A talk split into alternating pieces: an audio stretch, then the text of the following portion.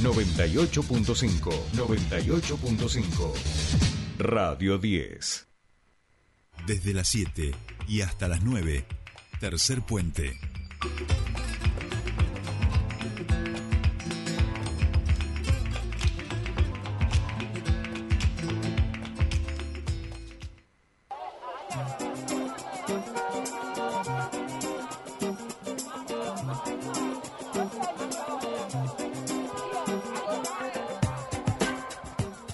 Seguimos aquí en tercer puente, 8.24 minutos. Primera conferencia de prensa del nuevo gobierno nacional. Está su vocero presidencial en estos momentos, Manuel Adorni, dando las primeros anuncios y todo lo que tiene que ver con este nuevo gobierno que ya ha empezado a funcionar desde el día de ayer. Ya tenemos a los ministros en funciones, ministros y ministras en funciones de la Nación y lo vemos ahora a, Adorni, a Manuel Adorni, dando este, la primera conferencia. Uno de los anuncios, obviamente, la pregunta principal tiene que ver con lo económico y en ese sentido Adorni planteó que los anuncios los va a brindar eh, más tarde el ministro de Economía, el señor Luis Toto Caputo. Él va a ser la persona indicada para que empecemos a conocer esta hoja de ruta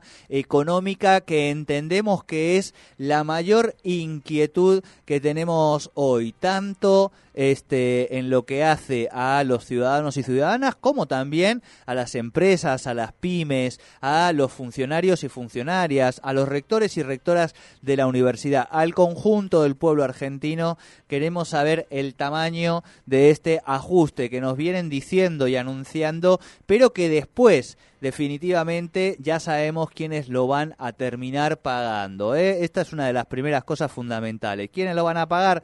Todos y todas, fundamentalmente quienes más dependan del el Estado para el desarrollo de su vida. Ellos son quienes más lo van a sufrir. En ese sentido, eh, siempre vale decirlo, ¿no? Obviamente los sectores más acaudalados, poderosos, aquellos que se dedican a la exportación, van a salir muy beneficiados de estas primeras medidas.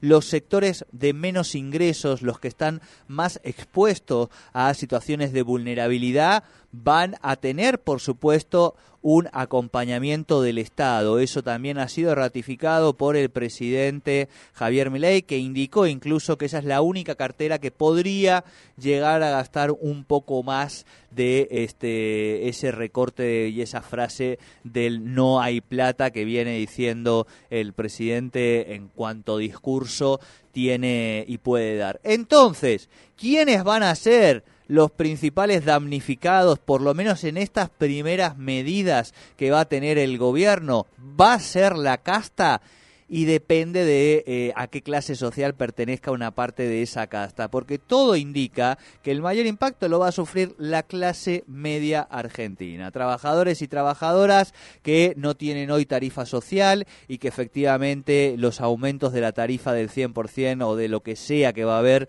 va a tener un impacto de lleno, que no tienen subsidiada eh, prácticamente ni, ni, una parte de su alimentación, ni una parte de sus eh, gastos ni demás, así que efectivamente pareciera en las medidas económicas que en estos meses iniciales, porque todo se habla de los primeros meses, esto me hace acordar, Patito, al primer semestre, ¿se acuerdan de, Macri? No, no, pero es el primer semestre, ¿eh? no se preocupen que después vienen los brotes verdes, ¿viste? Y después te decían, no, no, pero están los brotes verdes.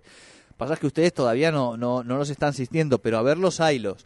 Bueno, un poco el planteo es el mismo, ¿no? Tres meses de mucho sufrimiento, eh, seis meses complicados, un poco más de inflación, pero eh, todo para que se supone que vamos a estar mucho mejor y que nunca más vamos a tener una crisis en los próximos eh, 10 años, 20 años, y que si seguimos por este camino, en 35 años, Patito, seríamos Estados Unidos.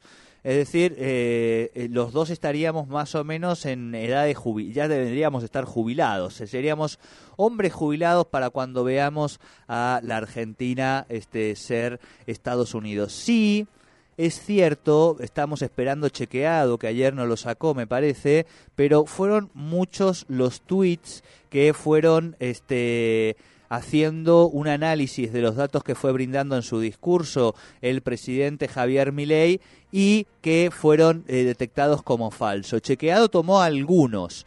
Por ejemplo, cuando Javier dijo, Milei, el presidente, que eh, morían cerca de 15.000 argentinos por año en accidentes de tránsito, eso es falso, ¿no? Bueno, ahora lo vamos a ver, ya estamos en comunicación con nuestro siguiente entrevistado, así que lo vamos a saludar ya mismo al diputado provincial, ahora sí, en funciones, eh, Darío Martínez. Darío, muy buenos días, te saluda Jordi Aguiar, bienvenido a Tercer Puente.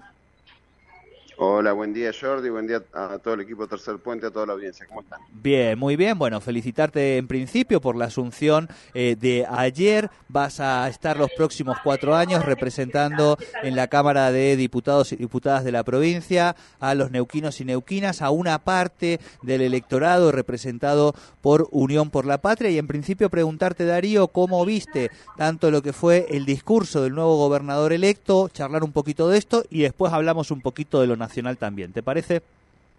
Sí, cómo no.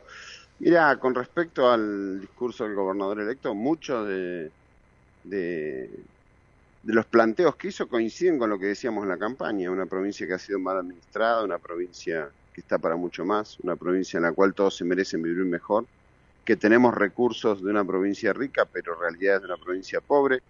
Textuales palabras del gobernador electo.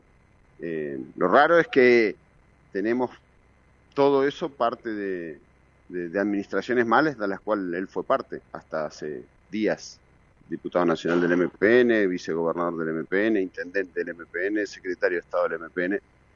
Pero ojalá ese diagnóstico que lo venimos planteando nosotros neuquinos hace años, eh, bueno, eh, el gobernador electo eh, entienda esa realidad y administre en función de eso. Esta provincia solo con administrarla mejor va a mejorar muchísimo.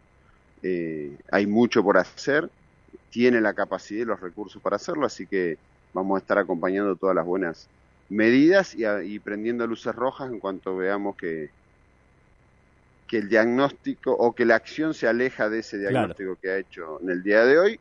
No dijo nada sobre la producción de gas y petróleo, que para nosotros es esencial seguir en el camino de crecimiento de la misma eh, y, acompañando y apoyando toda la política energética que ha llevado a que batamos récord de, producción en petróleo y gas y necesitamos que esas, esos recursos luego lleguen a los neuquinos, que esa es la, la materia pendiente claramente que tiene hoy el gobierno provincial con los vecinos de la provincia, vivan donde vivan.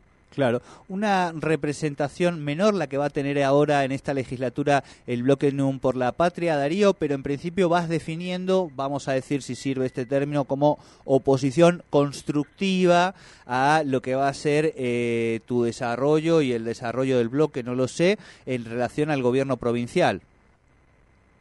Yo creo que Rolando va a tener una mayoría amplísima entre los diputados de sus partes. la tiene, la tiene. Colectoras más las del MPN.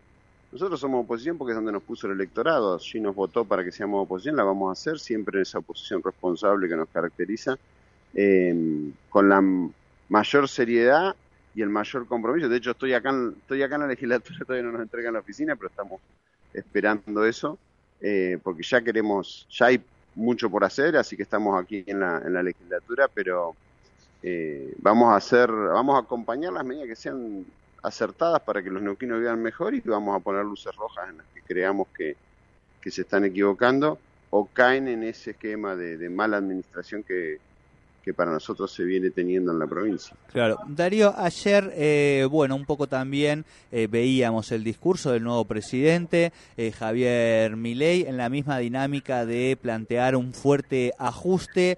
Va cambiando quiénes son los, los, los, que van a sufrir ese ajuste, a veces es la casta, ahora es el Estado, digamos, ¿no? pero sí preguntarte, porque sos un conocedor tanto de lo nacional como de lo provincial, ¿Cuál crees vos que eh, esta dinámica de gubernamental de fuertes ajustes puede ser el mayor problema para la provincia de Neuquén, digamos? primero dos cosas. Yo creo que no es el único camino. No es el único camino que plantea el presidente electo. Hay que respetarlo porque es el presidente que ha elegido a los argentinos, pero no es el único camino a hacer sufrir y padecer a los trabajadores. Eh, la verdad que yo creo que la salida de la Argentina es con más producción, más trabajo, más desarrollo sin dejar gente afuera eh, y, creo que eso sería una mejor opción que esta que está planteando eh, mi ley. Pero bueno, eh, de vuelta, hay que ser respetuoso de lo que eligieron los argentinos. Creo que es peligroso hablar de quitar coparticipación, hablar de, de, ajuste o de motosierra para todo, cuando, por ejemplo, yo tuve algún entredicho con Mondino y con, con Ferraro sobre el gasoducto Néstor Está claro que es una obra que beneficia al país y a los neuquinos, eh, pero la verdad que es un círculo virtuoso importante si seguimos con todo, con el reversal, con la segunda etapa del Néstor porque olvídate desde lo que nosotros pensamos el autoabastecimiento energético eh, o, lo que piensa un peronista en, función de la infraestructura de, de, gasoductos o de oleoductos. Pensalo solo desde el punto de vista del déficit fiscal desde el cual habla mucho el presidente electo. El ahorro en divisas y el ahorro fiscal que tenés eh, colocando gas a 3 dólares con 50 pagado en pesos en la Argentina generando producción, actividad trabajo, con no tenerlo y tener que ir a comprar un barco de afuera que tenés que pagar con billete verde, hoy está a 12 dólares el millón de BTU, o sea, pagás cuatro veces más lo que podrías pagarlo acá más barato y generando desarrollo. Entonces creo que bueno, sería un error que no continúen con ese plan de infraestructura lo energético, que es del área que yo que tuve responsabilidad. Claro, claro. Eh, eh, en ese sentido también, Darío, preguntarte, em, recién hablábamos con, con, Carlos Quintriqueo, cuál era un poco su mirada, el análisis de tanto lo dicho por este Figueroa, como un poco este anuncio y este gobierno nacional que claramente, digo, tiene una, una definición tanto ideológica como política y como un mandato con el que ha construido eh, por lo menos este primer escenario de su gestión. ¿Qué crees, Darío, en ese sentido? Fuiste también funcionario nacional y hablaba que intriqueo de hablar de una auto, hay, que hacer todavía una autocrítica. Yo hablo también de por lo menos hacer una, fuerte evaluación porque efectivamente no se ha logrado, digamos, satisfacer el mandato inicial eh, que había planteado Unión por la Patria y en ese sentido también ahora hay mucha inquietud a cómo reconstruir un, un espacio nacional, popular, eh, démosle la caracterización que sea, pero que claramente adhieren a esas ideas, que efectivamente se muestre con, capacidad para poder ser alternativa después de lo que vaya pasando con este gobierno. por supuesto que es una autocrítica. Nosotros le pedimos al electorado que nos vote porque íbamos, iban a vivir mejor que con Macri y, el electorado, aunque yo creo que se vivió mejor con Macri, no, no llegó a, colmar las expectativas que, tenía cuando nos votó. Pensaba que iba a estar mucho mejor y no logramos hacer eso. Eh, y eso hay que analizarlo, hay que plantearle al electorado qué proyecto de país. Ahora, la solución no es esto de, aumentar la tasa de desocupación, eh, el desempleo que vuele. Eh, que no llegues el salario real que caiga, esa no es la solución. En ningún proyecto nuestro va a pasar por ahí la solución, hacer padecer a los que menos tienen, a los trabajadores, a los que menos tienen, eh, para ver si algún privado tiene buenos resultados. Yo creo que con nosotros también los privados han tenido buenos resultados, pero no hay que dejar a nadie afuera y pasa por ahí. Eh, yo no entiendo cuando mi ley dice los voy a hacer sufrir y aplauden. Eh, la verdad que no, no, no no era para aplaudir, era para ponerse triste en función de lo que, de lo que está diciendo. No es bueno cuando luego te empezás a quedar sin trabajo, cuando empiezan eh, los despidos, los divorcios en la familia porque no se tiene trabajo, los suicidios y todo un, camino, una espiral de, negatividad que, que bueno, que, que trae mucha tristeza y mucha angustia al pueblo argentino. Yo creo que nunca las soluciones pasan por ahí. Bien, vamos a ver, vamos a ver, estamos en este primer día, ahora por supuesto nos faltan los anuncios concretos y reales de eh, quien fuera ministro de Finanzas y del Banco Central de Mauricio Macri. Darío, te agradecemos mucho, como siempre, este contacto con Tercer Puente. No, te agradezco a vos, un saludo a toda la audiencia. No, por favor, hablábamos con el diputado eh, provincial electo, ya asumiendo y esperando que le den las oficinas, ahí nos contaba desde la legislatura, Darío Martínez de Unión por la Patria.